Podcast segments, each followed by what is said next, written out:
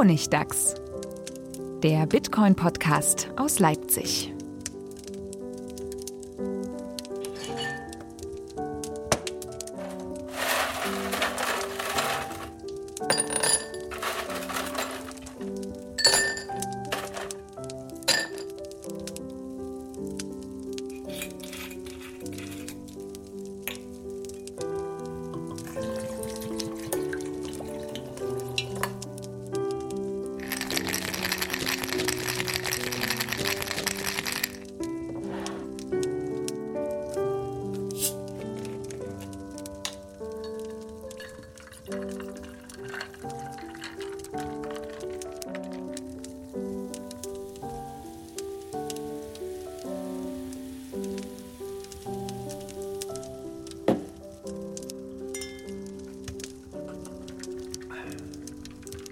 Herzlich willkommen zur 15. Folge vom Honigdachs, dem Bitcoin-Podcast aus Leipzig und dieses Mal auch wieder aus der Welt.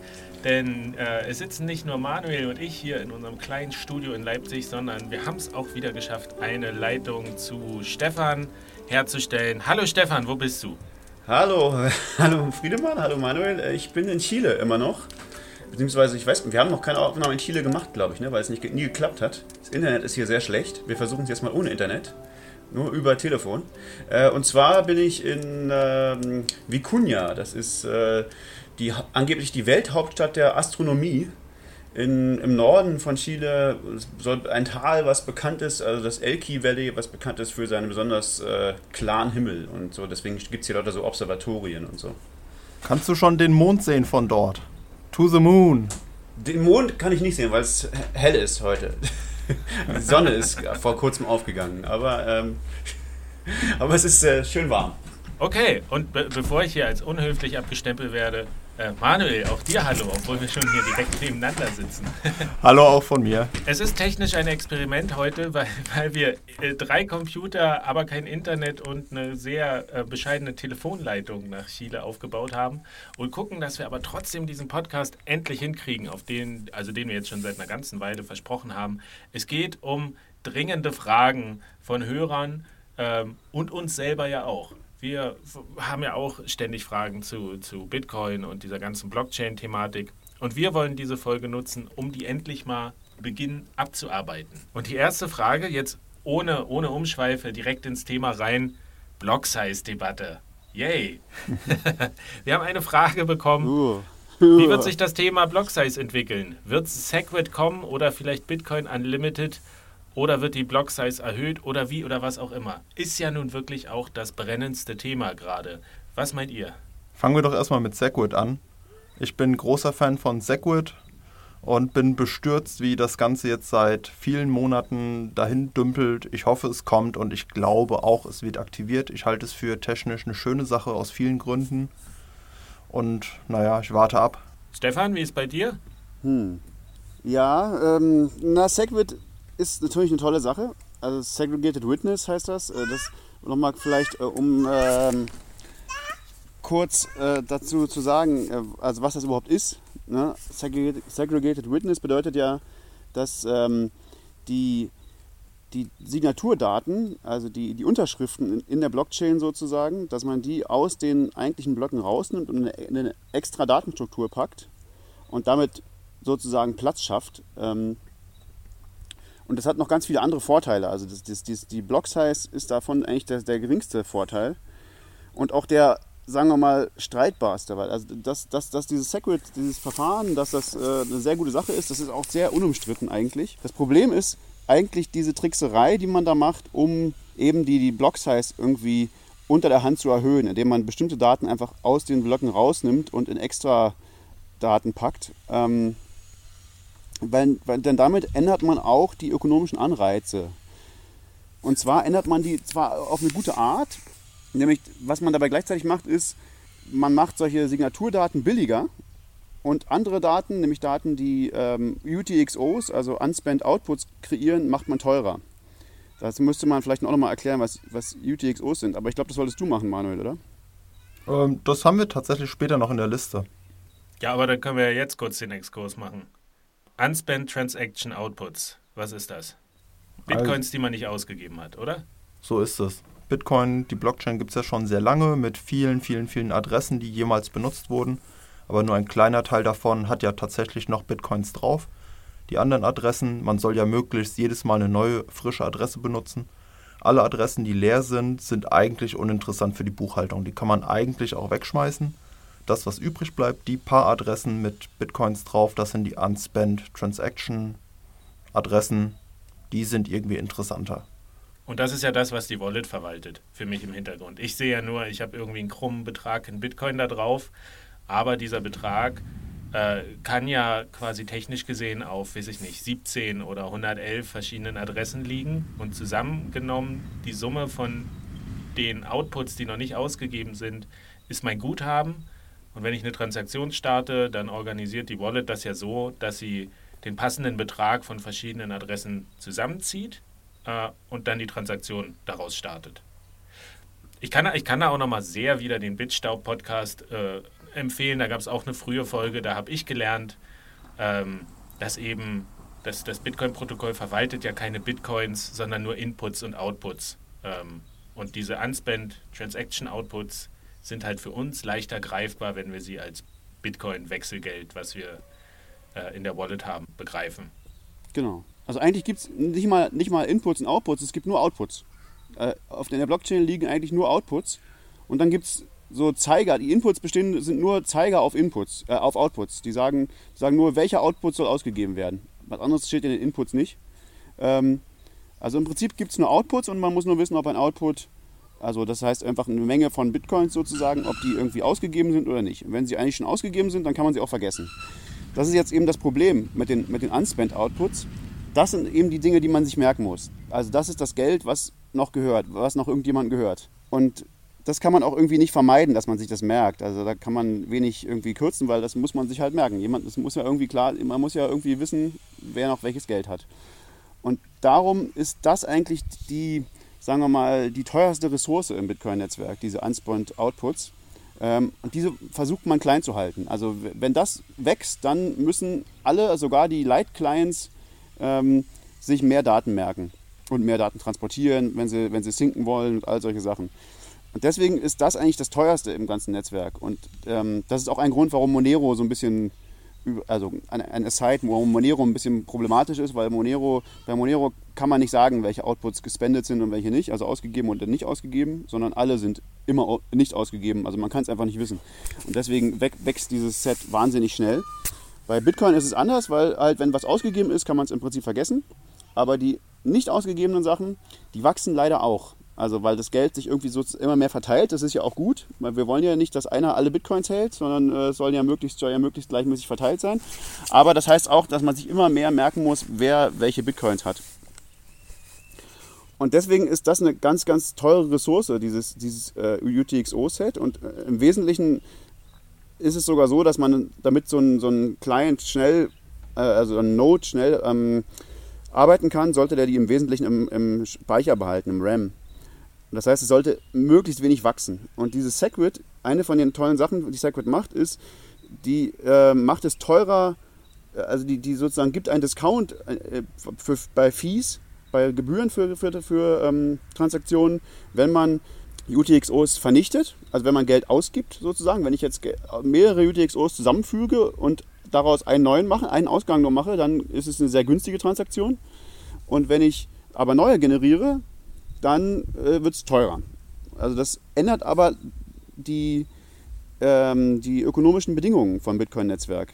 Das ist eine Sache, die manchen Leuten nicht gefällt, wobei ich sagen würde, das ist eine sehr gute Änderung. Ähm, aber es ist natürlich eine, eine ökonomische Änderung. Und das andere, was mir tatsächlich an Segwit auch nicht so. Ich habe da eine Frage. Sag mal. An, an der Stelle. Ich hatte jetzt neulich hatte ich wieder einen Workshop und habe Paper Wallets vorbereitet und habe ähm, auf jede Paper Wallet äh, 5 Euro wieder drauf gespielt. Was zugegeben echt kostspielig war, weil ich habe im Durchschnitt 50 Cent Gebühren bezahlt. Da war aber eine Transaktion dabei, äh, da hatte ich auf einmal 1,68 Euro als Gebühren. Und ich konnte die auch nicht wow. verändern. Selbst wenn ich gesagt habe, hier äh, niedrigste Priorität, war das immer noch über 80 Cent. Äh, ich habe dann gewartet einen Tag, dachte so, es liegt hier vielleicht gerade Blöcke, super, keine Ahnung, ist gerade so eine Phase. Nächsten Tag war es noch genauso. Und nachdem ich diese Transaktion mhm. losgeschickt hatte, in den sauren Apfel gebissen, hatte ich wieder 50 Cent Gebühren. Und meine Erklärung bisher ist, ich hatte einfach, oder die Wallet hat sehr viele Unspent Transaction Outputs genommen und zusammengepackt und dadurch wurde die Dateigröße von der Transaktion so groß, dass die eben so teuer wurde, diese eine. Ja, das kann sein. Also das ist ganz typisch, ein ganz typischer Fall. Aber wenn, wenn jetzt das ist wie bei dir, wo gesagt wird, hier, das, das wird bevorzugt, möglichst viele genau. Transaction-Outputs genau. zusammenzuziehen zu einer Transaktion, ja. dann wird die doch groß und teuer. Richtig, genau. Jetzt ist der Punkt. Genau, das ist das, was Segwit besser macht. Also sozusagen, was die, diese, diese Transaktion wäre mit Segwit sehr viel billiger. Weil die meisten Daten, die da drin sind in dieser Transaktion, die, die so groß ist, ja, weil du ganz viele Outputs ausgibst, die meisten Daten, die sind extrem verbilligt. Die sind, kosten, nur, kosten dich nur noch ein Viertel von den Daten, die es ähm, normalerweise ist. Also hier gibt es einen Discount von, von, von 75 Prozent, glaube ich. Ähm, weil die meisten Daten davon sind Signaturdaten. Also Signaturdaten sind die, sind die Unterschriften, die du, die du sozusagen brauchst, um diese UTXOs auszugeben. Und diese Signaturdaten werden mit Segwit eben segregated, die werden raus in eine andere Datenstruktur gelegt, die sind nicht mehr in dem normalen Block enthalten, und die musst du zwar auch bezahlen, aber das ist halt so angelegt, dass es günstiger ist, dass es äh, nur ein Viertel kostet von dem normalen Block. Äh, von den normalen Blockdaten. Also die sind nicht mehr in dem normalen Block drin, diese Daten, sondern im Extra-Block und der ist billiger. Ähm, und deswegen wäre genau diese Transaktion, die ist ja gut fürs Netzwerk eigentlich, weil die macht aus vielen UTXOs einen, ähm, die wäre billiger jetzt mit Segwit.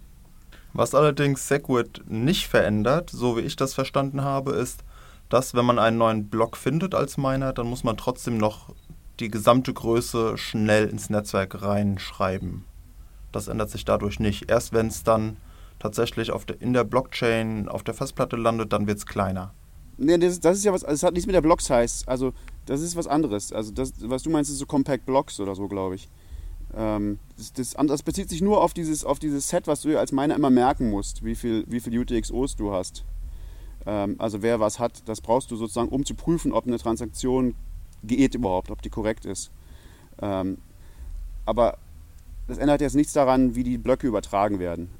Und die Blöcke werden dadurch auch nicht erstmal nicht kleiner oder so. Also die sind erstmal noch, immer noch ein Megabyte groß. Es gibt nur halt so eine extra Datenstruktur, die kannst du auch sozusagen erst also da ist es nicht so zeitkritisch, die zu prüfen. Deswegen ist es auch nicht so wichtig, die so kurz, so schnell zu übertragen. Aber das ist eben das Problem. Dadurch, dass du diesen, dieses Discount gibst und sagst, ähm, naja, so, so Signaturdaten sollen nur ein Viertel so teuer sein und der Block ist aber immer noch ein Megabyte groß, kannst du theoretisch ähm, Blöcke erzeugen, die im, Prinzip, die in Wirklichkeit 4 Megabyte groß sind. Also die viermal so groß sind wie der Standardblock also wenn du, wenn du die ganzen Signaturdaten einrechnest, die halt woanders stehen, aber die muss ja, müssen trotzdem, also die Miner müssen die trotzdem irgendwie transportieren. Und das ist das, was mir daran nicht so gut gefällt, also was ich irgendwie so vom, von so einer Sicherheitsperspektive oder, oder Gegner, adversariales Denken Perspektive ein bisschen kompliziert finde oder ein bisschen ungünstig finde, ist, dass man erwartet, dass das Segwit dazu führt, dass wenn alle Leute diese Dinger nutzen, diese Transaktionen und das, und das immer schön versuchen, die UTXOs klein zu halten, was ja, dazu gibt es ja einen Anreiz, dann so, sollte so der durchschnittliche Block 1,7, 1,8 Megabyte groß sein. Also ein, ein, ein, Megabyte der normale Block und dann nochmal irgendwie 800 Megabyte, äh, 800, äh, 800 Kilobyte oder so, irgendwie sowas, diese, diese Signaturdaten, die dann extra übertragen werden. Aber wenn ich mich jetzt ganz doof anstelle, dann kann ich versuchen, einen Block zu machen, wo ich halt ein Megabyte ähm, normale Daten habe und noch drei Megabyte Signaturdaten dazu. Also ich habe vier Megabyte insgesamt, die die Miner verarbeiten müssen. Ähm, das ist nicht besonders sinnvoll, das wird im normalen Fall nicht passieren, aber ein Angreifer könnte das machen. Das heißt, ein Angreifer könnte immer sozusagen die vierfache Block-Size irgendwie erzeugen. Ähm, warum auch immer er das machen wollte. Wenn er zum Beispiel ein Miner ist und die, anderen mit den anderen Minern es irgendwie schwieriger machen möchte, äh, Daten zu kriegen oder irgendwas. Es gibt viele äh, mögliche Angriffsszenarien. Ja? Und das zum Beispiel spricht dann dagegen, die eigentliche richtige Block-Size, die jetzt bei 1 Megabyte ist, irgendwie zu erhöhen auf 2 Megabyte. Weil wenn du die auf 2 Megabyte erhöhst, hättest du mit SegWit schon die Gefahr, dass irgendjemand 8 Megabyte Blöcke erzeugt. Und 8 Megabyte Blöcke sind schon wieder, mh, hm, wer weiß, ob die alle Miner rechtzeitig kriegen können, ob das nicht wirklich ein Angriff wäre, der irgendwie ungünstig wäre. Deswegen kann man auch verstehen, dass manche Leute gegen dieses SegWit sind, weil diese, das SegWit sagt im Prinzip, naja, äh, wir machen jetzt, erhöhen jetzt erstmal die Block-Size irgendwie so hintenrum auf 1,8 Megabyte, so im Schnitt ungefähr, machen es aber gleichzeitig gefährlicher, die, die Standard-Block-Size zu erhöhen. Also wenn ich die jetzt auf 2 Megabyte erhöhe, muss ich mit 8 Megabyte Blöcken rechnen. Und wir wissen eigentlich heute, dass, dass mit dem aktuellen Netzwerk 8 Megabyte Blöcke zu viel sind. Also es gibt ein Paper von ganz, ganz vielen Co-Autoren, das sagt, 4 Megabyte Blöcke ist so das Maximum, wo man davon ausgehen kann, das geht vielleicht noch, aber mehr wissen wir eigentlich, ist im Moment nicht, nicht drin. Das heißt, äh, diese ganze Rhetorik von wir machen erst Segwit und dann erhöhen wir die Block Size, ist ein bisschen gefährlich, weil nach Segwit ist es schwieriger, die Block Size zu erhöhen. Weil man immer gleich in großen Schritten geht. Also könnte man, ja, okay, okay, das äh, war mir tatsächlich bisher auch noch nicht so bewusst, dass es wirklich diese Kompromisslösung eigentlich äh, der Worst Case ist, vielleicht, wenn man sagt, man macht das eine große Lager, was jetzt sagt, wir machen einfach hier, wir verdoppeln die Blockgröße von einem auf 2 Megabyte, Bitcoin Unlimited, äh, zu wir machen Segwit und lassen die Blockgröße bei 1 Megabyte. Dass dieser Kompromiss, wir machen einfach beides, ist nicht optimal. Ja, also es wird wahrscheinlich schon machbar sein. Ähm, also es gibt ja ganz viele, gerade ganz, Core hat ja gerade ganz viele ähm, eben sowas wie Compact Blocks, ganz viele Dinge angestoßen, die diese Blockübertragung, die ja wohl im Moment so das, das Bottleneck ist, also da, wo es hängt sozusagen, wo, wo es am schwierigsten ist, die Block-Size zu erhöhen. Das ist im Moment weniger die Größe auf, die, auf, auf Platte oder so, sondern wirklich die, ähm, die schnelle Übertragung von Blockdaten. Das ist aus verschiedenen Gründen wichtig, dass das, dass das ganz schnell die Miner kriegen. Da gibt es inzwischen ja auch ganz viele Verbesserungen dafür, die auch schon teilweise ausgerollt sind. Ähm, und mit denen sollte es dann auch irgendwann möglich sein, sagen wir mal 8 Megabyte Blöcke oder so zu machen, ohne das Netzwerk zu gefährden. Ähm, aber das eben, also sagen wir mal, heute könnte man, das ist wirklich tatsächlich so ein bisschen so ein, so ein, so ein Trade-off. Man muss sich das wirklich so vorstellen, heute, man könnte sich entscheiden, wir erhöhen einfach die Block-Size auf 2 Megabyte. Das würde wahrscheinlich okay sein, nach allem, was wir wissen. Wahrscheinlich würde nichts passieren. Oder aber wir machen Segwit, haben dann auch fast 2 Megabyte, so im Schnitt. Aber wenn wir dann wirklich auf 2 Megabyte erhöhen wollen, womit wir dann eigentlich praktisch knapp 4 Megabyte kriegen, haben wir, müssen wir mit den, mit den bösen Effekten von 8 Megabyte rechnen. Und das wird zwar wahrscheinlich auch bald gehen, aber es ist irgendwie, also ich finde das irgendwie schon eine, eine, schwierige, eine schwierige Sache, weil du immer sozusagen, sozusagen die, weil du deinem, deinem Gegner die vierfache Macht gibst. Oder zumindest die doppelte. Also man geht ja davon aus, dass der, der, der Standardfall ist ungefähr knapp, knapp das Doppelte von, von der normalen Block-Size. Aber der Gegner könnte das Vierfache generieren. Und wenn, wenn, es, wenn es irgendwie möglich ist, sozusagen eine zu große Block-Size auszunutzen, um das Netzwerk kaputt zu machen, dann machst du es damit deinem Gegner leichter. Also deswegen, so Segwit, so wie es jetzt ist, ich bin auch nicht hundertprozentig überzeugt, dass das, dass das toll ist. Also Segwit, die sozusagen als, als Technik super, aber diese ganze Discount-Sache, das ist irgendwie so ohne große Diskussion untergeschoben worden. Das könnte man auch, man könnte die Parameter auch ändern. Man könnte auch sagen, es ist eins zu eins. Es ändert sich nichts. Wir machen einfach, wir laden, lagern die Signaturdaten aus, aber sie kosten genauso viel wie normale Daten. Dann hättest du sozusagen 2 Megabyte Blöcke maximal, aber du würdest, ähm, du würdest eben diesen, diesen Effekt, den ja alle haben wollen, also dass, dass UTXO-Daten sozusagen teurer werden und äh, Signaturdaten billiger, den hättest du nicht. Also das wäre wie, wie, wie es jetzt auch ist. Aber du hättest dafür auch keine größere Angriffsfläche für, für mögliche Angriffe aufs Netzwerk. Also das könnte man auch überlegen. Und da, da ist mir irgendwie zu wenig Diskussion passiert bis jetzt. Also das wurde so einfach so als technisches Detail untergeschoben. Naja, wir ändern jetzt hier die ökonomischen Parameter. Das, und das generiert auch noch eine zusätzliche Angriffsfläche. Und deswegen kann ich schon auch verstehen, dass manche Leute da irgendwie. Ganz kurz mal. Bitte? Ähm, wir hatten hier kurze, kurze Tonaussetzer. Wir haben, wir haben einen Teil nicht gehört. Wenn du einfach weitergeredet hast, super. Wir hören uns das nachher an. Ähm, aber meine Frage ist, also das, hat, das hast du dann, aber das hast du dann, glaube ich, noch erklärt. Also Segwit so, wie es jetzt ist, ähm, ist nicht äh, in Stein gemeißelt, sondern theoretisch könnte man auch eine Art Segwit Light machen, indem man an bestimmten Parametern nochmal nachjustiert. Genau. Richtig, aber es gibt da halt keine, es gibt keine, keine Lösung, die allen gefallen wird, vermute ich. Das ist ein bisschen das Problem. Also das, weil Segwit, diese, dieser Discount ist ja was Schönes. Also das wollen, das, das will man ja haben, weil man damit sozusagen, einen, man macht einen Effekt, man gibt den Leuten einen Anreiz, das Netzwerk klein zu halten, also diese UTXO-Netzwerk klein zu halten. Aber die Frage ist, kann man solche Anreizänderungen in, dem, in, in Bitcoin noch machen eigentlich? Oder ist das eigentlich schon zu spät oder ist es vielleicht ja, auch gar keine gute es gibt Idee? immer Gewinner und Verlierer. Genau. Wo, wobei eine ähm, Segwit-interne Diskussion ja im, zum jetzigen Zeitpunkt eigentlich auch äh, politisch totaler Unsinn wäre. Wo, wo jetzt die Konfliktparteien gerade so aufeinanderprallen, Bitcoin Unlimited und äh, die Segwit-Fraktion um Bitcoin Core äh, dass man sagt, man kann eigentlich nur mit dem, was man jetzt hat, gerade ins Rennen gehen, oder? Also wir sind ja in einer extrem Ja. politischen Situation, Genau. dass zwei Parteien sich einfach nicht einigen können und dass jetzt sogar die befürchtete Hardfork im Raum steht und offen über Änderungen des Mining-Algorithmus nachgedacht werden und sonstige Alternativen, wo mittlerweile alle Karten auf dem Tisch liegen und gesagt wird, hier äh, Nordkorea gegen, weiß ich nicht, wir, wir provozieren und wir, wir, wir drehen total frei, wenn wir nicht unsere Meinung durchgesetzt Ja, bekommen. das, das ist ein Problem und also das ist halt die Sache. Manuel, Mit Problem der Situation ist ja, dass ähm, die Leute, die größere Blöcke wollen, scheinbar Segwit blockieren, weil die sagen, naja, wenn Segwit aktiviert wird, dann gibt es danach keine größeren Blöcke mehr, aber wir wollen unbedingt größere Blöcke.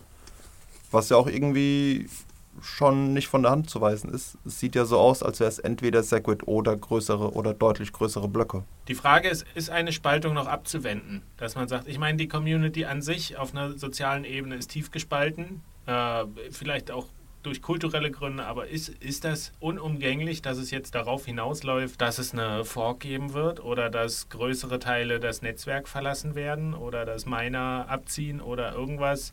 Also seht ihr noch die Chance für einen, für einen Kompromiss, für eine gütliche Lösung, wo ähm, alle Leute ihr Gesicht wahren und eine Lösung gefunden wird? Das mit dem Gesicht wahren ist so eine Sache. Da fallen mir, fällt mir zumindest eine Person ein, mh, wird schwierig, da nochmal rauszukommen. Roger Ver. Der, der Roger. Bit Bitcoin, von Bitcoin Jesus zu Bitcoin Judas, wie man es schon auf Twitter liest manchmal. Andererseits haben wir unser Wappentier für den Podcast ja auch mit Bedacht gewählt. Also ich glaube, Bitcoin wird auch das ohne größere Probleme überstehen langfristig.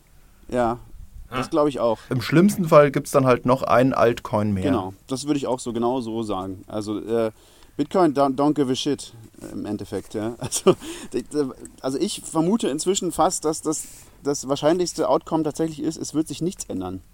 Also Bitcoin won't give a shit und wird einfach weitermachen. Und es wird einfach alles so bleiben, wie es ist. Weil das ist halt das, was, was wir leider feststellen irgendwie, dass es gibt fast, also in dieser, zumindest in dieser Debatte gibt es halt irgendwie keine äh, unkontroversen, inkontroversen, wie sagt man da auf Deutsch? Also nicht kontroversen äh, Lösungen. Alle Lösungen sind irgendwie kontrovers. Alle Lösungen haben irgendwelche Nachteile auch, für irgendwen zumindest. Und das ist eben, äh, Bitcoin ist halt so angelegt, dass du im Prinzip nichts ändern kannst, was irgendwie kontrovers ist. Ähm, weil du brauchst nicht nur irgendwie eine Mehrheit oder so, sondern du brauchst irgendwie, im Prinzip müssen alle Leute, die bei Bitcoin dabei bleiben wollen, müssen mitmachen. Sonst gibt es einen Altcoin. Und ähm, ob jetzt da irgendwie so einen komischen Alt Bitcoin annimmt, also mal so mal ganz nebenbei, also diese ganzen Versuche von der Big Blocker Fraktion, äh, was da bis jetzt war, Bitcoin Classic, Bitcoin XT, Bitcoin Unlimited, das ist alles so dumm. Es ist einfach nur so, so schlecht gemacht. Es ist einfach die dümmste Art, irgendwas zu lösen.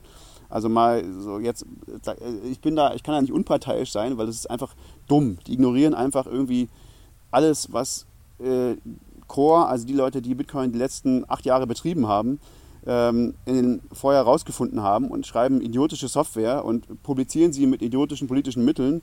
Also wenn das irgendwie, wenn die wirklich den Trigger ziehen und sagen, wir wollen jetzt hier äh, einen Hardfork machen, dann lass sie es machen. Es wird einfach nichts passieren. Äh, es wird halt einen dummen Altcoin geben, den keiner benutzt. Ähm, also das, das sehe ich auch nicht wirklich als eine Gefahr für Bitcoin. Also das wird vielleicht kurz den Preis äh, äh, senken, um, dann drei Tage später haben alle gemerkt, ja, okay, hat jetzt eigentlich keinen interessiert. Das, die Gefahr ist mehr, finde ich, dass, dass, dass wir feststellen, dass Bitcoin sich nicht ändern lässt. Also dass, sich, dass es keinen wirklichen Upgrade-Pfad gibt. Weil fast alle technischen Änderungen, die wir eigentlich machen wollen, auch irgendwelche Nachteile haben. Und das heißt, im Endeffekt wird sich Bitcoin wieder Honey Badger verhalten und wird einfach, äh, einfach so bleiben, wie es ist. Ja, verstehe ich. Ähm, ich. Also so bleiben, wie es ist, finde ich schwierig. Vielleicht ist das so die technische Ebene. Das stimmt schon an, an sich. Das, das verändert sich so schnell und so stark. Also ich, mein Bauchgefühl sagt, es wird eine Hardfork geben. Das spitzt sich gerade so zu, die Situation. Und äh, also es wird auf jeden Fall nicht so bleiben, wie es ist. Äh, wir, haben, wir haben diesen Konflikt, wir haben gerade keine Lösung. Ich halte das durchaus für ein realistisches Szenario, dass die freidrehen und sagen, wir machen das jetzt einfach. Ähm, keine Ahnung, versuchen noch über AstroTurfing äh, die Meinungshoheit im Netz zu gewinnen oder sowas. Aber letztlich, ich, ich sehe keine Möglichkeit zurückzufahren für, für Roger Ver und die ähm, chinesischen Miner, die er da um sich geschart hat. Also ich meine, gut, das kann ich nicht einschätzen. Vielleicht sagen die dann einfach, naja gut, wir haben es probiert, wir switchen jetzt zurück. Ich glaube, es wird auf jeden Fall, irgendwas wird sich abspalten. Ich glaube, es kann sich noch ewig hinziehen. Echt?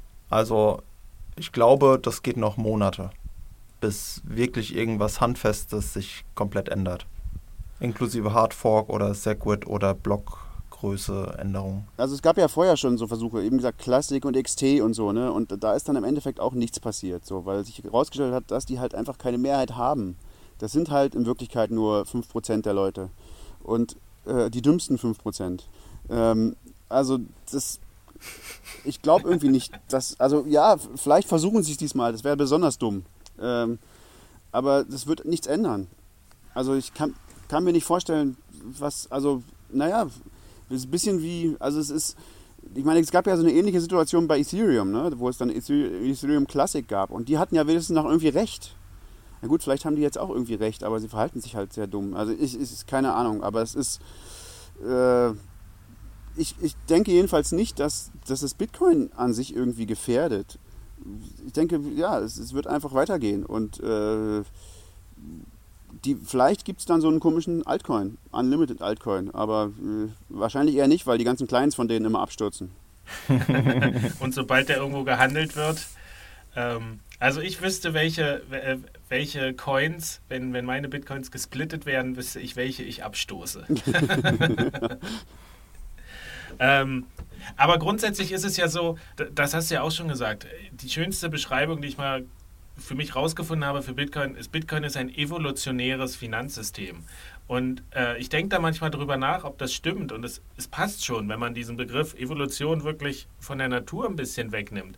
Ähm, und zum Beispiel mit dem Menschen vergleicht. Ich meine, der Mensch kann hier irgendwie schalten und walten in der Natur, wie er will wenn er ausstirbt, ist es der Natur auch egal. Am Ende wird die irgendwie weitermachen, ähm, ob mit oder ohne Menschen. Und so ein bisschen ist es bei Bitcoin auch. Wir können versuchen zu gestalten, aber bisher hat sich immer gezeigt, es, es, es kommt ein Ergebnis, Bitcoin geht irg irgendwie weiter, aber das ist jetzt nicht unbedingt nach allen Kriterien, die allen Leuten gefallen. So. Ja. Ähm, weil einfach die Umstände, die zusammenkommen, erzeugen irgendein Ergebnis, ähm, was meistens darauf hinausläuft, dass Bitcoin existiert noch, aber es sind halt Leute irgendwie verloren gegangen, haben gesagt, ich habe jetzt auch keinen Bock mehr zu streiten oder sowas. Oder hier, Bitcoin ist tot, ich gehe jetzt dahin und mache das.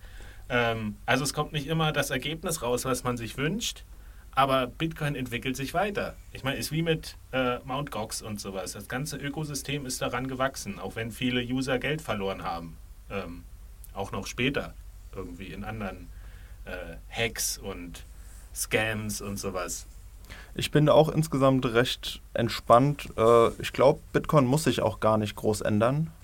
Denn die Zukunft, die ich für Bitcoin sehe, sind zusätzliche Level, zusätzliche Layer, sowas wie Lightning. Das brauchen wir so oder so.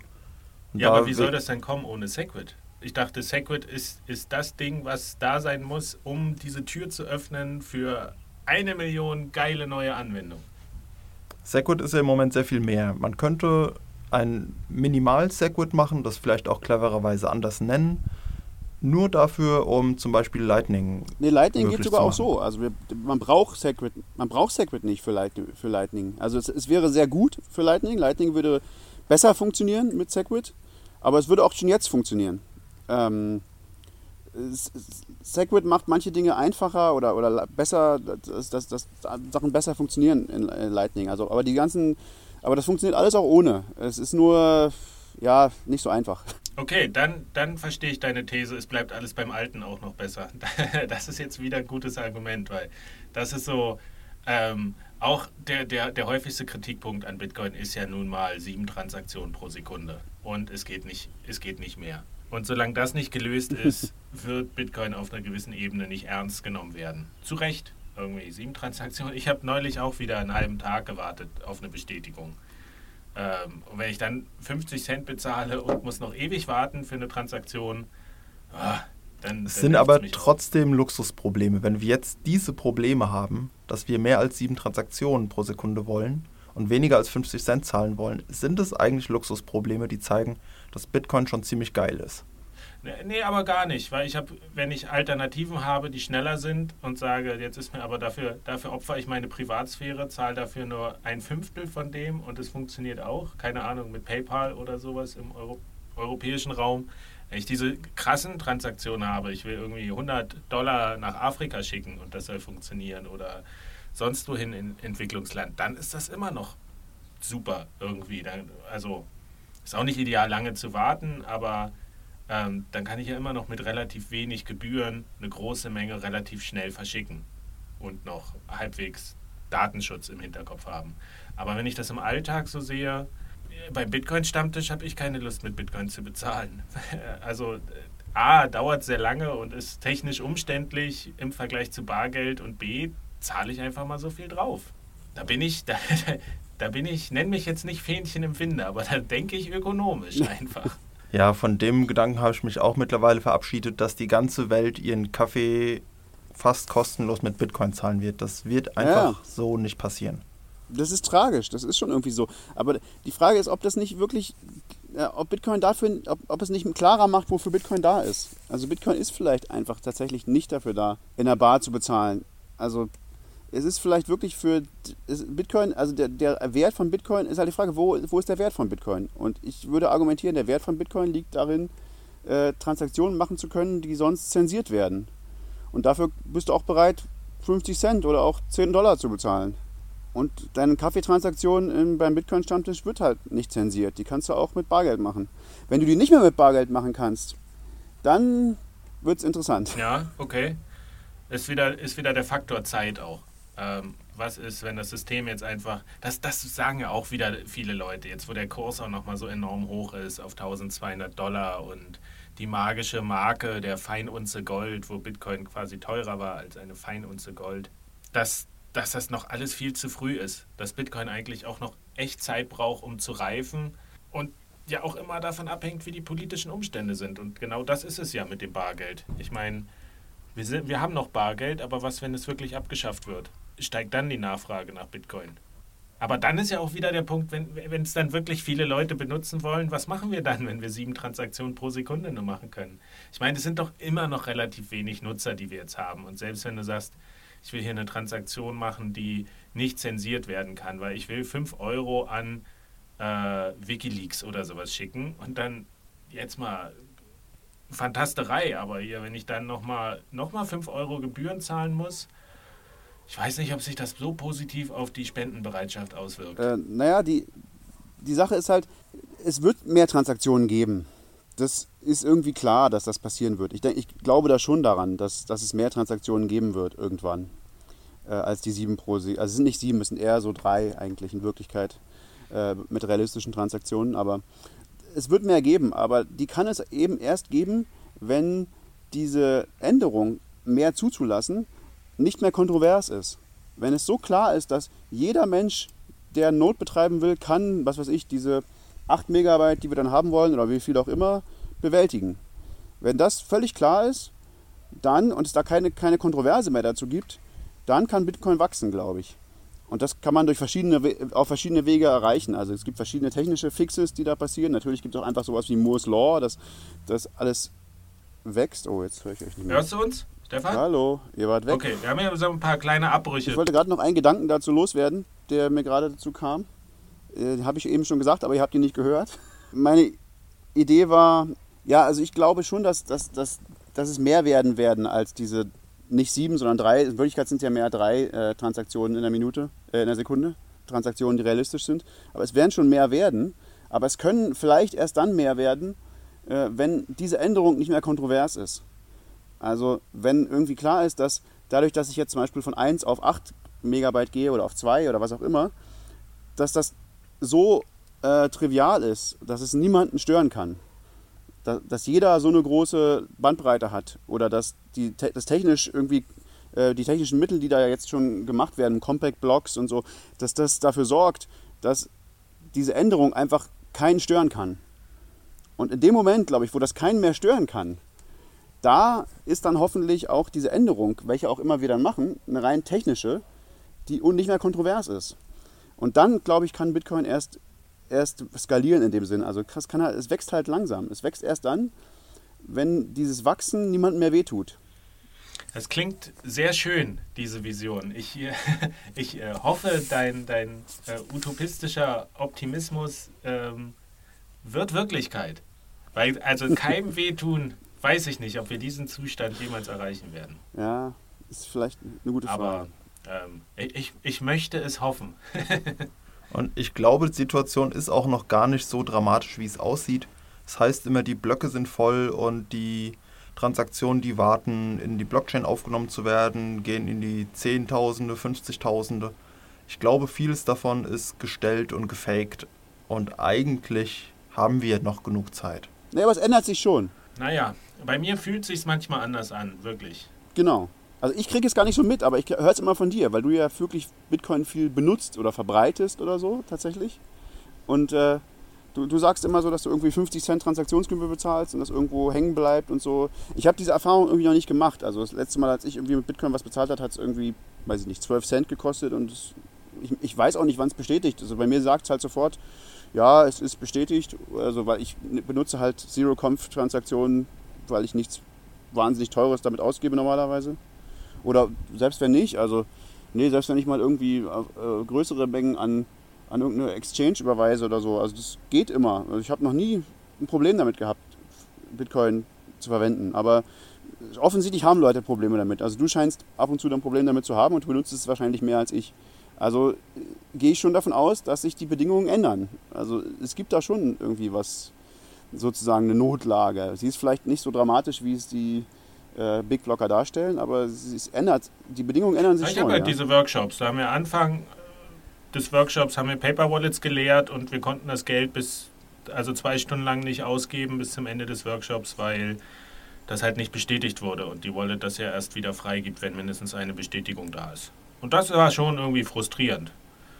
Ja, muss, man, muss man ganz ehrlich so sagen. Aber das sollte sich doch mit den korrekten Fees vermeiden lassen. Kleiner Nachtrag zur Wallet-Folge. Man kann ähm, zumindest bei Mycelium und ich glaube auch bei der Bitcoin Wallet kannst du nicht die Fee bestimmen, wenn du eine Paper Wallet einfach leerst, wenn du einen Schlüssel importierst. Das ist vielleicht ein Feature, was sie noch implementieren können. Ah. Ja, und ich weiß halt nicht, mit welcher, das ist das Problem. mit welcher Fee das, das rausgezogen wird von der Paper Wallet. Ja. Aha. Okay. Ja, das ist natürlich ein Problem. Okay, das ist einfach ein Wallet-Problem. Ah.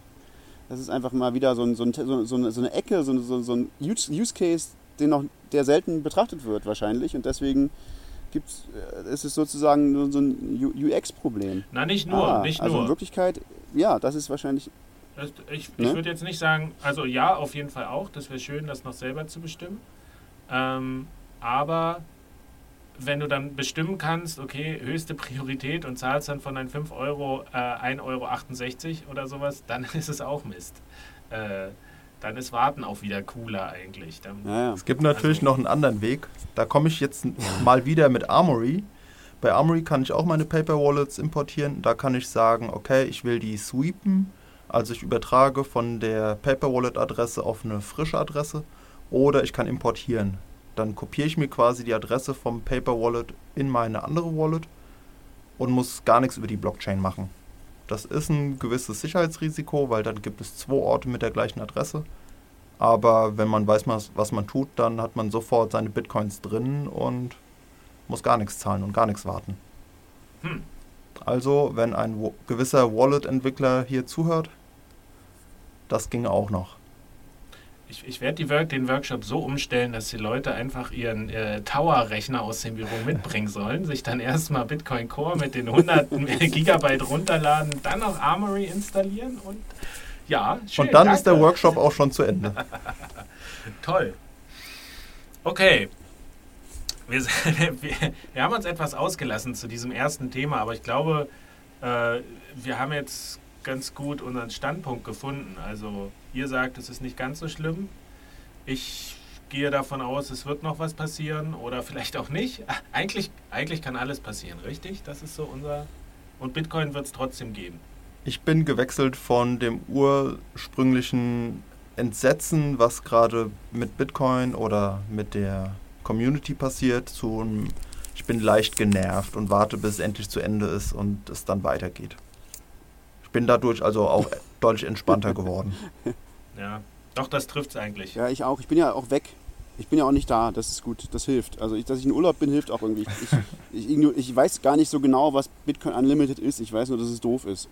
weil ich, ich habe halt schon genug von diesen Clones gesehen und ich, verfolge diese Diskussion wirklich nur so am Rande, weil es ist mir irgendwie, ich glaube irgendwie nicht daran, dass das irgendwas Gefährliches ist. Also das eigentliche Fazit, was ja die Hörer wahrscheinlich interessiert, sind ihre Bitcoins in Gefahr jetzt? Ähm, eher nicht. Nein, also wenn, dann habt ihr ja doppelt so viele. Also wenn es ein Hardfork gibt, das muss man ja immer wissen, dann hat man auf, in beiden Chains die Bitcoins. Na? Also deine Bitcoins sind dann immer noch die gleichen Bitcoins, die vorher da waren. Die Frage ist, ob du, dann hast du halt noch zusätzliche in dieser anderen Chain und keine Ahnung, also vielleicht interessieren die dann jemanden, vielleicht auch nicht. Ich würde sagen eher nicht, aber vielleicht kannst du dann sozusagen die in der anderen Chain noch dazu verkaufen. Ja, ja, ja, ja, Klar, und bei Ethereum und Ethereum Classic, da ist der Klon immerhin 10% wert. Das ist auch naja, würde ich mitnehmen. Nee, und, nee, und, nee. Nicht, und mir nicht, wechseln. Der ist nicht 10% wert. Der ist 41, also 10 Cent. Achso, achso, okay, ja. Nicht 10%, 10 Cent. Hast du gemeint, 6 Cent. Achso, ja, ein Vierzigstel ungefähr oder so. Also okay, richtig. Ethereum ist gerade enorm ist ja gestiegen. Das ist da noch nicht mit geworden. eingerechnet, stimmt. Ist unglaublich teuer geworden. Wahnsinn. Ich habe im falschen Moment verkauft. Ach, du hast deine nicht mehr. Ich werde ich diese scheiß Ethereum-Dinger los. Oh. Ich, ich habe meine verkauft. Ich habe meine für 29 Mi Mi Millibit verkauft, äh, äh, statt, jetzt ist es bei 42, aber immerhin, ich bin sie los und habe fast meine Bitcoins wieder, die ich da investiert habe darin.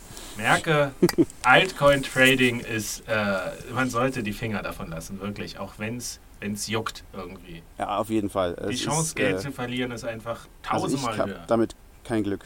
Ja, Glück, du sagst es.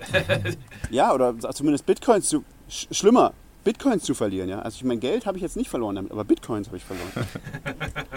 das ist viel schlimmer. Okay, gut. Frage Nummer eins von ähm, ich scrolle und scrolle und sehe kein Ende. Aber wir machen einfach weiter und ansonsten nächste Folge knüpfen wir einfach an, wo wir jetzt sind. Ähm, die nächste ist einfach. Da geht es um die Hashrate. Wie wird eigentlich die Hashrate bei zum Beispiel blockchain.info ermittelt? Hashrate. Wer mag nochmal Hashrate überhaupt erklären? Manuel, du hebst die Hand. also, es wird, es, es wird gehasht. Das heißt, Rechner oder neuerdings ASIC Miner, Mining Hardware ist beschäftigt, den neuen Block zu finden, um sich dann die Belohnung einzuheimsen von aktuell 12,5 Bitcoin. Das Ganze ist ein zufälliger Prozess, die ganze Welt konkurriert und versucht den nächsten Block zu finden. Und so weiß man nicht, wann der genau kommen wird. Und damit weiß man auch nicht so genau, okay, wie viel Aufwand wurde jetzt betrieben. Es gibt natürlich eine gewisse Anzahl an Geräten, die gerade aktiv sind. Aber da das Ganze dezentral ist, kann man nicht so wirklich wissen, wie viel Hashrate oder wie viel Hardware-Power da aktuell unterwegs ist. Man kann aber im Nachhinein gucken, wie viele Blöcke kommen gerade pro Stunde und wie ist die Difficulty also die, der Schwierigkeitsgrad von, von den aktuellen Blöcken. Und somit kann man dann ungefähr zurückrechnen, ja, statistisch gesehen bräuchte man diese und jene Hashrate und so und so viele Geräte, um auf diese Blöcke pro Stunde zu kommen. Und viel genauer kriegt man es nicht hin. Das heißt, ich kann jetzt nicht sagen, ja, um 16.25 Uhr ist die Hashrate so und so, aber ich kann sagen, ja, letzte Woche im Durchschnitt war die Hashrate hier und dort. Das geht dann schon. Aber viel genauer weiß man es nicht. Ja, das hast du sehr, sehr gut erklärt, finde ich. Genau. Es ist einfach ein statistischer Prozess und man kann Statistik benutzen, um, um herauszufinden mit maximaler Wahrscheinlichkeit, also was ist die, die wahrscheinlichste Hashrate sozusagen, die wir annehmen können in einer, in einer Zeit. Also je größer die Zeit, desto genauer kannst du es sagen. Also wie groß war die Hashrate im Schnitt in den letzten, am letzten Tag. Wenn du sagen willst, ist es genau an, diese, an diesem Zeitpunkt, ist es ein bisschen schwieriger. Also dann hast du weniger, ist, ist die Wahrscheinlichkeit höher, dass, dass, dass du sozusagen was Falsches errechnest. Aber du kannst immer sagen, mit, einem, mit einer äh, statistischen Formel kannst du immer sagen, naja, äh, die wahrscheinlichste Hashrate im Moment ist diese und jene. Also die Formel kann ich dir jetzt nicht aus dem Kopf sagen, die kannst du auch irgendwo googeln, wenn es dich wirklich interessiert. Aber ähm, es ist einfach Statistik. Man kann auch annehmen, dass die Hashrate relativ konstant ist. Die wird jetzt vielleicht mit dem Tages-Nacht-Rhythmus ein bisschen schwanken und wird mit Sicherheit auch mit Sommer-Winterzeit schwanken. Also im Sommer ist wahrscheinlich weniger Hashrate, weil Hitze und Kühlung und im Winter ist vielleicht ein bisschen mehr. Aber die zwei Sachen kann man ja schön rausrechnen und dann kann man davon ausgehen, dass die Hashrate relativ konstant ist und sich nicht wild jeden Tag ändert. Ja, also die ist nicht konstant, die steigt, ja ständig. Sie steigt konstant, genau. Ja, steigt auch nicht konstant, aber sie steigt irgendwie ständig, genau. Also, aber sie ist relativ, genau, sie wird sich jetzt nicht von einem, sie ist halbwegs stetig, sie wird jetzt nicht von einem, äh, von einer Sekunde auf die andere plötzlich wahnsinnig viel schwanken. Das ist, ist richtig, genau. Zur Blockchain-Analyse. Stefan, da bist du doch der Experte. Das könnte man so sagen, ja. Und zwar gibt es den Hinweis auf Tools und Websites und Firmen, die Blockchain-Analyse durchführen. Ähm, wie gut kann man mittlerweile von Bitcoin-Adressen auf den dazugehörigen User schließen? Ich habe ja gehört, Bitcoin ist anonym. das haben wir ja eigentlich auch schon ja. mal in, in, in Podcast ein bisschen besprochen. Auch, da, da also wer, wer regelmäßig hört, hat das schon da, also ja, dazu haben wir schon einiges gesagt. Genau. Also ja. es, es, ist nicht anonym, es ist sogar sehr, sehr gefährlich, in Bitcoin äh, deine Identität sozusagen preiszugeben, ähm, weil halt alle Transaktionen für immer gespeichert sind. Das heißt, irgendjemand kann es auch irgendwann in der Zukunft analysieren. Es ist also gar nicht mal so wichtig, wie, Moment, wie momentan der Stand ist. Viel wichtiger ist sozusagen, wie wird der Stand irgendwann in der Zukunft sein. Weil äh, sobald irgendwann in der Zukunft irgendjemand mal rausfindet, wem eine Bitcoin-Adresse gehört hat, lässt sich das Wissen davon nicht mehr leugnen. Und ähm, ja, man kann relativ viel analysieren. Also eine Analyse davon kann man zum Beispiel auf unserer Webseite machen, Bitcoin Privacy. Da kann man feststellen, mit einer Heuristik, welche Adressen gehören wahrscheinlich der gleichen Person. Aber man kann noch viele andere Dinge machen.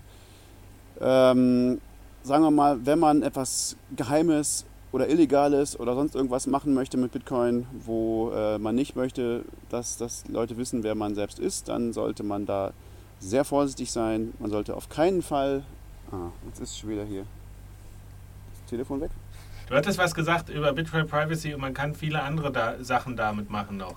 Da, bis dahin waren wir da. Richtig. Also, okay, also man kann äh, sehr viel analysieren. Ähm, dass die Kurzfassung ist, man sollte sehr, sehr vorsichtig sein. Man sollte nichts mit Bitcoin machen, wo man darauf angewiesen ist, dass man anonym ist. Es sei denn, man ist ein wirklicher Experte. Ähm, was man zum Beispiel, aber auch wenn man irgendwie so grundsätzlich möchte, dass man ähm, einfach, wenn man einfach ein Freund von Anonymität ist oder von, sagen wir mal, Privatsphäre, dann sollte man zum Beispiel einfach keine Light-Clients benutzen für solche Transaktionen, die, äh, die man nicht möchte, dass alle, von denen alle Leute wissen, dass man die macht. Äh, weil Light-Clients, also Leute, SPV-Mining Client, äh, SPV-Clients, also Clients, die man typischerweise auf dem Handy hat, verraten der ganzen Welt im Prinzip alle deine Adressen. Also nicht unbedingt, wer du bist, aber im Prinzip auch schon, weil du mit deiner IP-Adresse anfragst. Aber sie äh, verraten allen Menschen, welche Adressen zusammengehören wenn sie, wenn sie es darauf anstellen. Also dann, wenn man irgendwie eine Erwartung haben sollte von, von Anonymität, dann sollte man einen eigenen Node betreiben und man sollte ihn wahrscheinlich über Tor betreiben und auch das ist sehr gefährlich. also ähm, man sollte sich wahrscheinlich einfach bewusst sein, wenn man Bitcoin benutzt, wird irgendjemand rausfinden, wer man ist. Ob jetzt oder in der Zukunft ist es vielleicht nicht so wichtig. Und doch gibt es ja aber diese kleinen Brücken, äh, wo, wo äh, die, die Transaktionshistorie ja doch durchbrochen wird. Also ähm, schönes Beispiel, wenn ich meine Paper Wallets austeile bei so einem Workshop, 50 Stück, äh, dann habe ich die ja alle erzeugt und eigentlich würde doch die Software sagen, dass diese Paper Wallets alle in meinem Besitz sind irgendwie. Oder das vielleicht vermuten. Oder generell, wenn man Ja. Paper Wallets äh, weitergibt, Mhm. ist das doch eine Transaktion, die off-chain stattgefunden hat. Auch bei den Off-Chain-Transaktionen gibt es immer eine Stelle, die diese, diesen Offline-Link wiederherstellen kann. In dem Fall bist du das, Friedemann. Das heißt, wenn in zehn Jahren dich jemand in die Mangel nimmt und fragt, was hast du mit diesen 50 Adressen gemacht, dann wird dir relativ schnell einfallen, ja, da war ich in diesem Gebäude bei dieser Veranstaltung und da waren ganz viele Banker und dann ist nur noch ein kleiner Schritt rauszufinden, wer eine von diesen Adressen bekommen hat. Ja, ja. Wird sich vielleicht nicht restlos klären lassen, aber klar kannst du dann irgendwelche Teilnehmersachen. da, das ist wieder der Punkt mit, mit der Zeit. Äh, wenn ich irgendwo meine Pizza mit Bitcoin bezahle, dann muss ich davon ausgehen, dass mein Name und Adresse und Bezahlung und ID für die nächsten zehn Jahre in den Büchern steckt. Wegen Steuer. Zum Beispiel wegen Steuern. Die müssten das vielleicht auch gar nicht so lange haben und könnten die Sachen nach zwei Jahren löschen. Aber ich gehe eigentlich davon aus, dass alles überall zehn Jahre liegt, weil manche Fristen zehn Jahre sind. Dann wird wahrscheinlich vieles grundsätzlich zehn Jahre aufbewahrt. Und was in zehn Jahren mit Blockchain-Analyse möglich ist, will ich jetzt noch gar nicht wissen. Vor allem das Schlimme ist, dass Bitcoin alles für immer aufbewahrt, nicht nur zehn Jahre, für immer. das ist halt das Unangenehme daran. Und äh, genau, und wenn, wenn es wirklich jemanden ganz stark interessieren sollte, in 100 Jahren, kann er es wahrscheinlich immer noch rausfinden. Eben indem er auch zu Offline-Quellen geht und so. Also äh, es gibt einfach eine, eine es gibt einfach einen, einen, einen Rekord, der für immer ist. Das ist das Ding mit der Blockchain. Ähm, sagen wir mal so, wenn man Anonymität in irgendeiner Weise erreichen will, dann ist das ein Special Interest und man sollte Experten dazu befragen. Ähm, also man kann nicht davon ausgehen, dass es einfach so ist. Oder man sollte sich darüber informieren, wann gewisse Aktivitäten vielleicht verjährt sind. Das ist, also Nein, ich denke nur gerade, ich habe dieses, ich habe, ich habe dieses Beispiel äh, vor Augen. Ähm, das hatte ich neulich auch geblockt über diesen einen Drogenfall in, in Potsdam haben sie auch irgendwie einen kleinen Drogenhändlerring hochgenommen, Silk Road und alles, hatten das schön ermittelt. Der, ist derjenige, das ist glaube ich auch mehr oder weniger geständig oder sowas. Also es war zweifelsfrei, dass das die Drogenhändler waren. Das Problem war, der hat gesagt, meine Bitcoins, alle, alle mit der Silk Road und mit Mt. Gox sind die verschwunden und in der Cloud und alles. Und sie haben halt nichts gefunden. Und das ist dieses schöne, ach, schön, das ist dieses traurige Zitat in der, in der Märkischen Allgemein, die hat geschrieben, vom Brandenburger LKA ist nicht bekannt, dass deren Beamte überhaupt nach den mutmaßlichen Geheimvermögen ihres Angeklagten gesucht haben. ähm, ich, ich sag da jetzt nichts zu einfach. Ich sag da jetzt einfach nichts zu. kann man einfach stehen lassen, vielleicht so, ja. Nein, es ist aber auch schwer. Ja, ja ich, ich meine, klar, es ist, es ist schwer, aber man muss davon ausgehen, dass, dass ähm, sich sehr viele Firmen auch gerade darauf spezialisieren, Daten aus dem Bitcoin-Netzwerk ähm, auszuwerten und verfügbar zu machen und aufzubereiten. Das ist für die Zukunft ein durchaus lukratives Geschäftsmodell. Und mit Sicherheit nicht nur aus der Blockchain, sondern tatsächlich aus dem Netzwerk, was du gerade sagtest. Es wird Dutzende, hunderte Nodes geben, die nichts anderes machen als Netzwerkanalyse und gucken, wer schickt wem wann welche Transaktionen, wer hat welche IPs. Ja. Da kommen nochmal ganz andere Daten zusammen. Auf jeden Fall. Wir brauchen dringend größere Blöcke, damit die viel mehr Arbeit haben und viel mehr Speicherplatz brauchen. Ich glaube, das wird die am wenigsten stören. Ich dachte, ich kann dem noch was Gutes äh, abgewinnen. Es gibt natürlich eine. Antwort dafür. Das ist die nächste Frage, das mit den anderen Kryptowährungen, die auf Privacy ausgerichtet sind. Zum Beispiel Monero, Zcash und gerne genannt äh, äh, auch Dash. Unter ferner liefen. Ja. Also Dash ist ein Scam, das können wir gleich mal äh, weglassen. Es ist äh, eigentlich nur ein Publicity-Ding, irgendwie Dash. Die meisten Features, die gibt es gar nicht, die Leute da, äh, die Leute da immer posten oder also das, also das ist irgendwie äh, von Dash Finger weg. Ähm, richtig. Monero und Zcash, ja, äh, ja, kann vielleicht jemand anders was dazu sagen. Ich weiß es nicht. Oder habt, wollt ihr doch zu Dash noch? Habt ihr da andere Meinungen dazu? Nee, nee, ach, ich will da gar nicht so. Bei, de, bei, de, bei Dash weiß ich es einfach nicht. Monero kann man ja auch noch mal ein bisschen die, die Privacy-Folge von uns sich anhören mit Fluffy Pony. Ähm, Zcash ist vielleicht das, wo es sich am eh- ehesten lohnt, jetzt nochmal kurz drüber zu sprechen. Ähm, auf jeden Fall kann ich da auch zwei Folgen von Bitstaub empfehlen. Die haben eine Folge zu Zcash an sich gemacht und eine zu den ZK Snarks. Dieses, äh, Mhm. was ist das? Protokoll, das, das was irgendwie ja das, das Kernelement ist, was diese Zero-Knowledge-Transaktion quasi ermöglicht. Ähm, da wird das nochmal sehr ausführlich behandelt. Ich habe mir das selber angehört. Es wird teilweise schon anspruchsvoll mathematisch, aber man kriegt da einiges mit, ähm, um das grundsätzlich zu verstehen, warum da Leute so interessiert daran sind. Äh, wa- was mir in dem Kontext aufgefallen ist, das, das fand ich schon leicht paradox irgendwie. Ich höre noch den Podcast, äh, den Fintech-Podcast, und die hatten vor einer ganzen Weile jemand da, da ging es um Blockchain in Banken. Und der Experte, den sie da hatten, der hat gesagt, ähm, hier, ja, mit Bitcoin und alles, das ist so eine Sache, aber äh, ich würde mal den Tipp geben, wenn man jetzt sich so jetzt spezialisieren will oder was ist das nächste große Ding, auch im Bereich Banken, ähm, auf Zcash. Das ist, weil da kann Was? man nämlich anonyme Transaktionen mitmachen.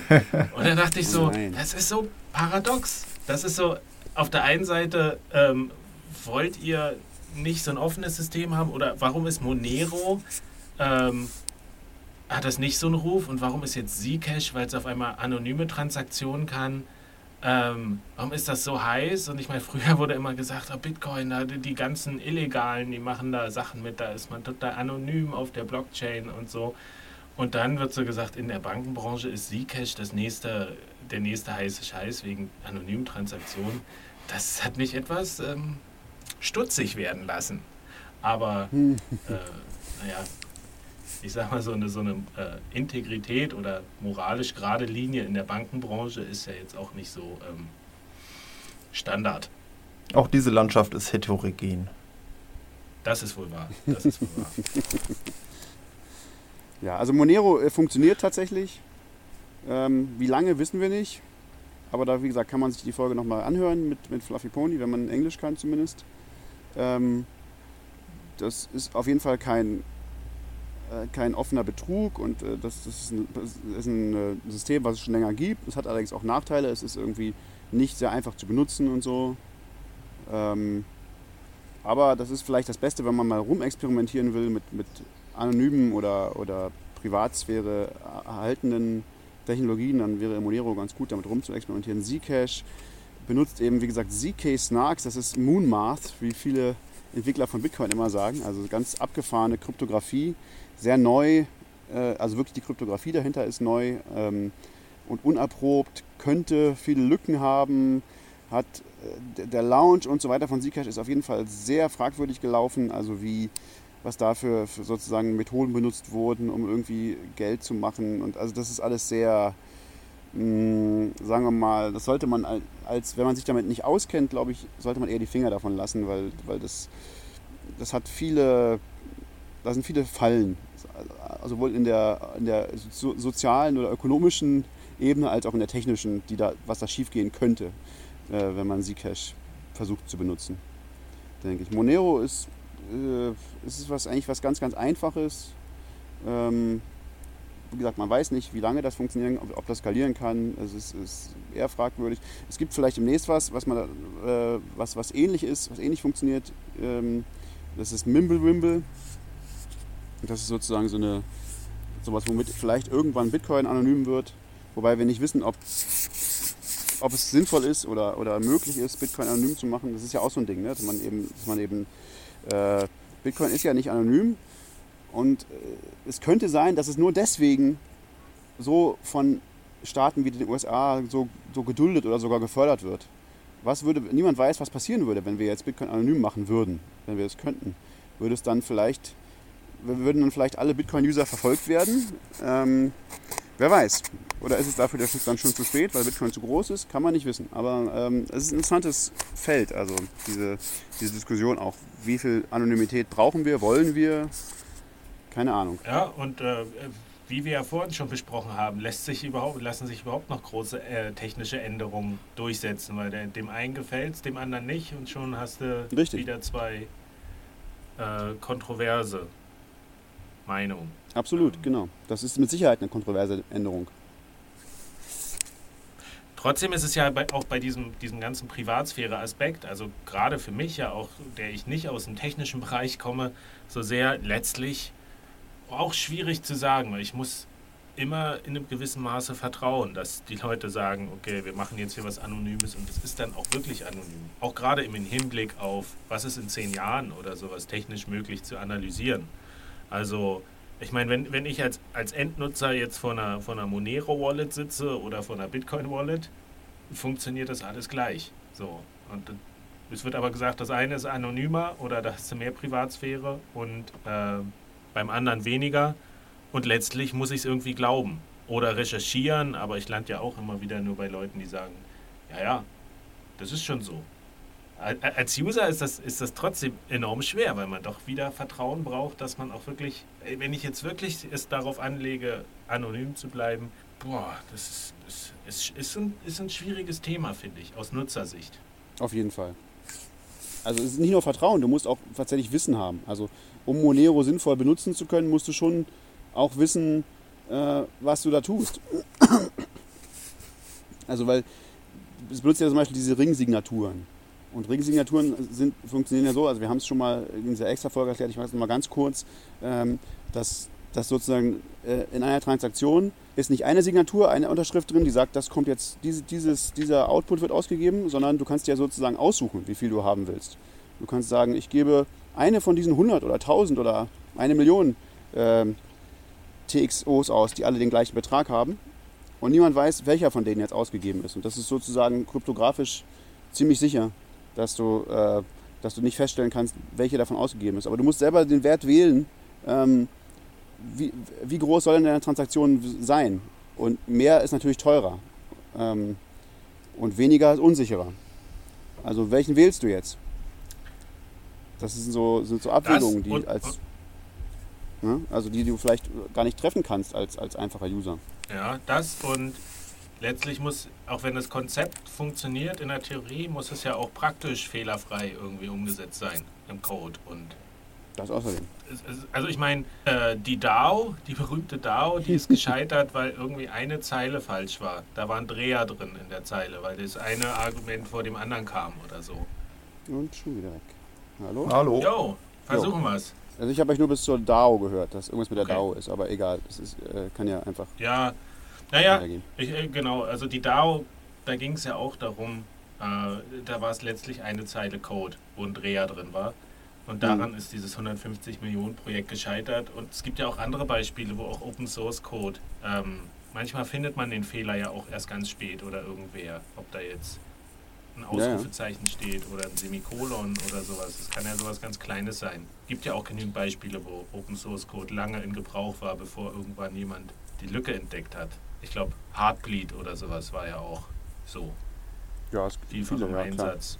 Viele solche Vulnerabilities. Klar, also, ja, richtig. Aber das ist, ist, ist tatsächlich sehr schwierig, solche Software herzustellen, die sicherheitstechnischen Anforderungen genügt. Das war ja auch eine der Fragen, die wir ähm, Pony gestellt haben, so, also was sein Anspruch ist. Und das, erstaunlicherweise hat er tatsächlich den Anspruch. Also die haben tatsächlich das Bewusstsein, dass sie Software machen wollen, vom, äh, die von, bei, denen, bei denen Leute mit ihrem Leben irgendwie von ihnen abhängen könnten. Ähm, sehr mhm. ambitioniert auf jeden Fall. Ja, ja, ja, ja. Das, das ist auf jeden Fall gut, sowas zu kennen. Also das ist ein echtes Argument zu sagen, okay, ich gucke mir dieses Projekt auch näher an. Wenn Leute bereit sind, sowas zu sagen und, und sich halt auch, also dafür gerade stehen. Ich meine, Fluffy Pony ist ja jetzt auch keiner, der sich versteckt in der Anonymität und sagt, hier, ich will am meisten davon profitieren. Das stimmt. Gut, wollen wir noch eine Gut. Frage machen? Oder, wir kommen ähm, zur letzten Frage. Ja, wir, wir, letzte Frage, diese Folge. Irgendwie die Rest machen wir einfach nächste Folge. Ähm, okay. Aber inhaltlich können wir danach eine ganz gute Zensur machen. Das, das passt auch mehr oder weniger noch zum, zum zeitlichen Rahmen gerade. Blockchain Konsortium R3, R3. Ja. Ähm, ja die, die Frage ist schon ein bisschen älter. Äh, Gab es ja jetzt neulich diese, diese Präsentation, oder es wurde durchs Netz gereicht, so äh, Corda, we don't have a blockchain because we don't need one. Yay! Oh, wer hätte das gedacht? 150 Millionen. Hört, Ich, ich Honigdachs- sag euch das billiger nächstes Mal. Nummer 3 oder so, weiß ich nicht. das ist schon lange her. Genau. Ein Jahr her, genau. Ja, die Frage ist so ein bisschen, was der Sinn von diesen Konsortien ist. äh, Und das, das klärt die Realität gerade auch so ein bisschen selber. Man kann sagen, man macht mit. Ja, ich Nein, grundsätzlich sind ja Konsortien gerade gerade in so einer Anfangsphase sinnvoll, wenn noch keiner weiß, in welche Richtung geht irgendwas, dass man sich zusammentut. Ähm, da habe ich neulich auch so einen Kommentar zu gelesen, der war eigentlich ganz clever. Und dann, wenn, wenn so Richtungen erkennbar sind, dann brechen die eh auseinander. Wahrscheinlich. Also gerade so große Konsortien, wenn dann jemand sagt, ach, ich habe jetzt hier eine schöne Idee, aber will ich die wirklich mit äh, allen anderen Banken teilen oder habe ich hier eine Chance, mein eigenes Ding zu machen? Ähm, dann ist man halt schnell auch mal aus so einem Konsortium auch wieder ausgetreten. Ja, Gerade also wenn es jetzt nicht so einen, so einen konkreten Auftrag gibt. Ja, aber gerade bei R3 oder so ist halt die Frage, äh, es ist halt ein Konsortium von Ahnungslosen. Also da sind Leute, die miteinander was besprechen über was, was sie irgendwie gehört haben, was jetzt passiert und keiner von denen hat irgendeine Ahnung davon, scheint mir. Also, äh, weil sonst würden sie dieses Konsortium nicht gründen. Äh, weil, also, das, das ist irgendwie, oder sagen wir Ja, mal, aber genau, genau das, da wollen sie ja sicher gehen. Genau da wollen sie ja sicher gehen, dass die anderen auch keine Ahnung haben. Das Also ist ja dafür ist es gut. Ich Okay, dafür ist es mit gut. ins Boot und, und lass sie Ah. quatschen und merke, okay, die sind auch nicht weiter als ich. Also ich habe hinter vorgehaltener Hand gehört, Ah, ja, das, ja, okay, dann verstehe ich den Sinn von dem Konsortium ich habe jetzt. hinter vorgehaltener Hand gehört, dass sich das Konsortium gegründet hatte, um die Entwicklung von Bitcoin zu verlangsamen und zu in, im Sande verlaufen zu lassen. Und als sie jetzt gemerkt haben, dass es nicht so richtig klappt und dass Bitcoin zu dezentral ist und dass es da weitergeht, haben die einfach nur ihre Mitgliedschaft auslaufen lassen. Also die sind jetzt nicht irgendwie wütend mit Türenknallen ausgetreten, sondern die sind wiederum im Sande verlaufen. Goldman Sachs und sowas, die einfach gesagt haben, ich verlängere meine Mitgliedschaft nicht und ich zahle nicht nochmal ein irgendwie in dieses Projekt. Und das war ja dann so ziemlich das Ende. Dann sind ja immer mehr ausgestiegen. Also es existiert noch, sie machen irgendwas, aber ich, ich, ich habe ja auch mit Leuten gesprochen, die sagen, so diese, diese Blockchain Center und Innovation Center ähm, in, in, in Banken sind meistens so, da hat man irgendeinen Trakt, da ist ein Flur äh, und da ist so wie im Western, da rollt so ein, so ein Büschel vorbei und da sitzt irgendwo einsam ein Programmierer, der die Aufgabe hat, sich mal mit dem Thema zu beschäftigen. Das ist Ähm, gut, ja. Ja.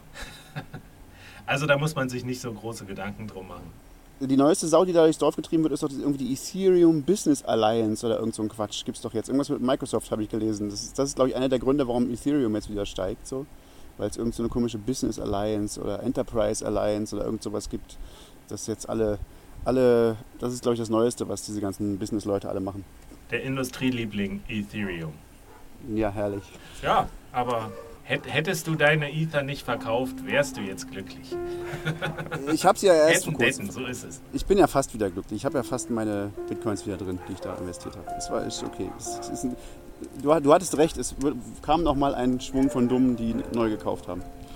Ähm, es, äh, keine Ahnung. Also dieses, die, die, die, die neueste Argumentation scheint ja zu sein, äh, Ethereum ist viel besser als Bitcoin, weil die Gebühren sind viel billiger. Ja, das stimmt. Ja. Aber auch äh, Sia Coin ist, glaube ich, viel billiger als Bitcoin. Und äh, deine Muttercoin. Hast du nicht neulich deine Muttercoin? Äh, ne, du hast ein Paper dafür geschrieben, ne? Mein White Paper, ich, ich mache gerne noch Werbung dafür, für mein Blockchain 3.0 Projekt namens Deine Mutti läuft. Interne Kryptowährung äh, heißt feuchter Händedruck. Hat auch, hat, hat Kann auch man, kann man sich durchlesen auf meinem Blog. Da sind auch sehr günstige Transaktionen zu haben, oder? Äh, ja, du kannst eine Million Transaktionen pro Sekunde machen. Äh, Oh, Mach für ich umsonst. alles möglich. Du. Großartig. Ja, genau. Also deswegen, ich würde auch eher dann deine Mutti-Coin empfehlen als Ethereum. Sehr gut. Das ist doch ein schönes Schlusswort. Ähm, grüßt, grüßt eure Muttis auf jeden Fall. Auf jeden Fall. Grüße an alle. Muttis. Wir machen jetzt hier Feierabend. Die äh, nächste Folge wird dann wieder weitere Fragen. Es werden, ja, es können, es können noch aktuelle Fragen nachgereicht werden. Wir haben auch noch welche Gerne. auf der Liste. Ähm, werden auch Ihr könnt eure Fragen auch mit zum Stammtisch jeden dritten Donnerstag in Leipzig mitbringen. Stimmt. Ja, sehr wichtig. Ähm, es ist sehr schön voll hier bei uns. Echt? Der, der Stammtisch ist voll? Leute. Das ist Wow. Cool. Ja, ja, ja, ja. ja. Komm mal wieder vorbei, Stefan. Komm mal wieder Ja, vorbei. bald bin ich wieder da. Gut. Machen wir an dieser Stelle einfach Feierabend. Ähm, es, es war schön, dass wir es endlich geschafft haben, mal wieder eine Okay. Runde zu plaudern. Ich nehme viel mit. Ich habe einiges gelernt. Ähm, Ich bin sehr gespannt. worauf? Ich bin gespannt, wie der Zusammenschnitt klappt. Okay. Die Technik. Also macht's gut und wie gehabt, verschlüsselt eure Backups. Okay. Tschüss. Tschüss. Tschüss.